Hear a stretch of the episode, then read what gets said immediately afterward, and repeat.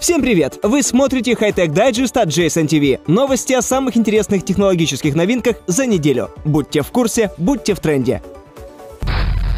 Компания под названием Otto создает беспилотные системы для грузовых перевозок на автомобилях, способных работать в автономном режиме без водителя и обеспечивать доставку груза и самого водителя от точки А до точки Б с минимальными задержками. Компания сконцентрирована на создании автопилота для шоссе, где развиваются большие скорости и каждая ошибка стоит дороже. Это замечание вдвойне верно для грузовых автомобилей, так как они большие, тяжелые и по шоссе едут сравнительно быстро. Цель компании довольно проста – научить грузовые автомобили ездить прямо и никуда не сворачивать, что на выходе даст экономию топлива, будет меньше уничтожать дороги и понизит стоимость перевозимых товаров. Ведь человек-водитель получает зарплату, а автопилоту она не нужна. Отто также планирует научить грузовики ездить колоннами, что тоже значительно снижает издержки. Однако в ближайшие годы дальнобойщикам опасаться нечего, роботы их не заменят.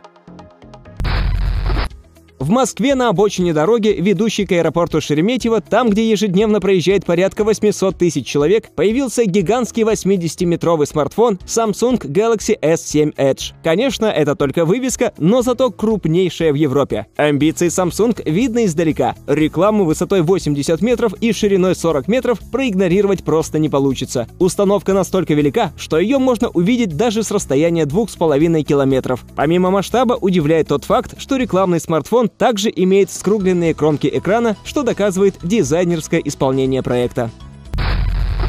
Конструктор Desca Malnar проектирует летающие автомобили и в данный момент работает сразу над двумя проектами. Первый называется Street Wing, и это полностью электрический, работающий на солнечных батареях автомобиль с выдвижными крыльями и не слишком впечатляющими характеристиками. А вот проект G2 Gyrocycle больше ориентирован на трассу и может развивать скорость до 200 миль в час по трассе перед взлетом, а летает он со скоростью 100 миль в час. Но больше примечательно то, что конструктор обещает обоим проектам себестоимость полета в 1 доллар в час. Это в 100 раз дешевле, чем час, проведенный на борту самолета. В данный момент оба проекта проходят наземные испытания.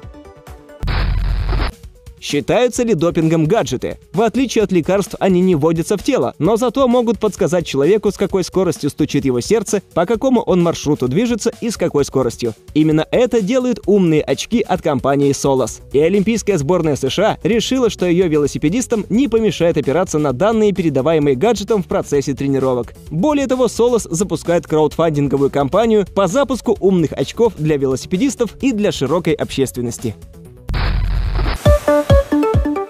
Добавление датчика позиционного зондирования в мобильные устройства выглядит заманчиво. Новый краудфандинговый проект гарнитуры Vika VR может закрыть брешь между гарнитурами виртуальной реальности мобильного типа и для настольных ПК, пока крупные производители не начнут добавлять подобную технологию в свои устройства. Vika VR предлагает внешний датчик движения и контроллер для манипуляции объектами в виртуальном мире. Правда, всего один, так что играть придется одной рукой. Зато можно будет не просто вертеть головой, а ощущать, как в игровом процессе задействовано все тело. Одно плохо, игр, адаптированных для подобной платформы, пока нет. Но ближе к октябрю, когда гарнитура начнет поступать пользователям, могут появиться. В данный момент производитель начал кампанию по сбору средств на реализацию продукта на сайте Indiegogo.